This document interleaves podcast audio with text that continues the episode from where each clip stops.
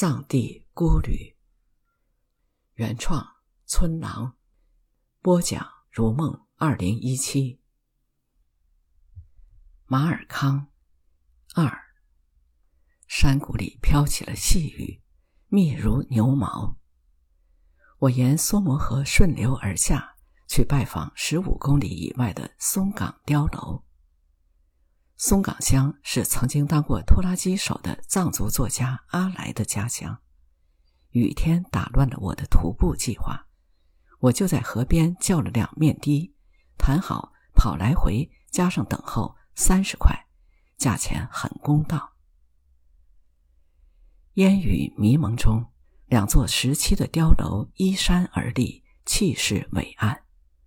我沿着山路缓缓攀上。水汽氤氲的河谷，不时有炊烟升起。要想接近碉楼，必须穿过山顶上的村落。这里与西索村一样，没有凶猛的藏獒，村民热情好客。你可以放心的在村子里的石板小道上悠哉悠哉的看房顶上的野花，身旁伴着和你一样悠哉悠哉的情处。你甚至可以敲门讨要一杯热乎乎的酥油茶。如果你连喝三碗，额头升腾热气，主人会高兴地冲你点头。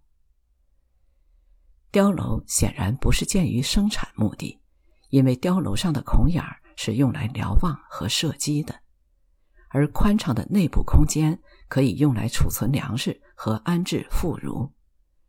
如果不是因为战争，不是关乎生存，谁又会处心积虑、劳师动众的在当时的技术条件下建造高度超过三十米的庞大建筑呢？我向村民打听碉楼建于什么年代，得到的答案居然版本不一。大多数的村民会告诉你，好几千年吧。据考。碉楼建于清朝乾隆年间，当时数量惊人，用来抗衡清朝军队的进剿。清兵在得胜后拆毁了绝大多数的碉楼，因为他们容不下在自己的身边有这么多异族的军事工事存在。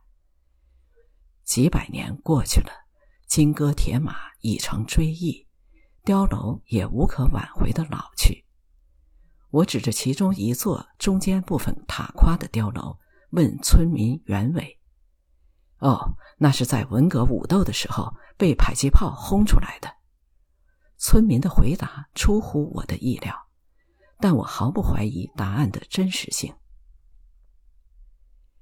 那碉楼的上面就那样悬空着，会不会倒呢？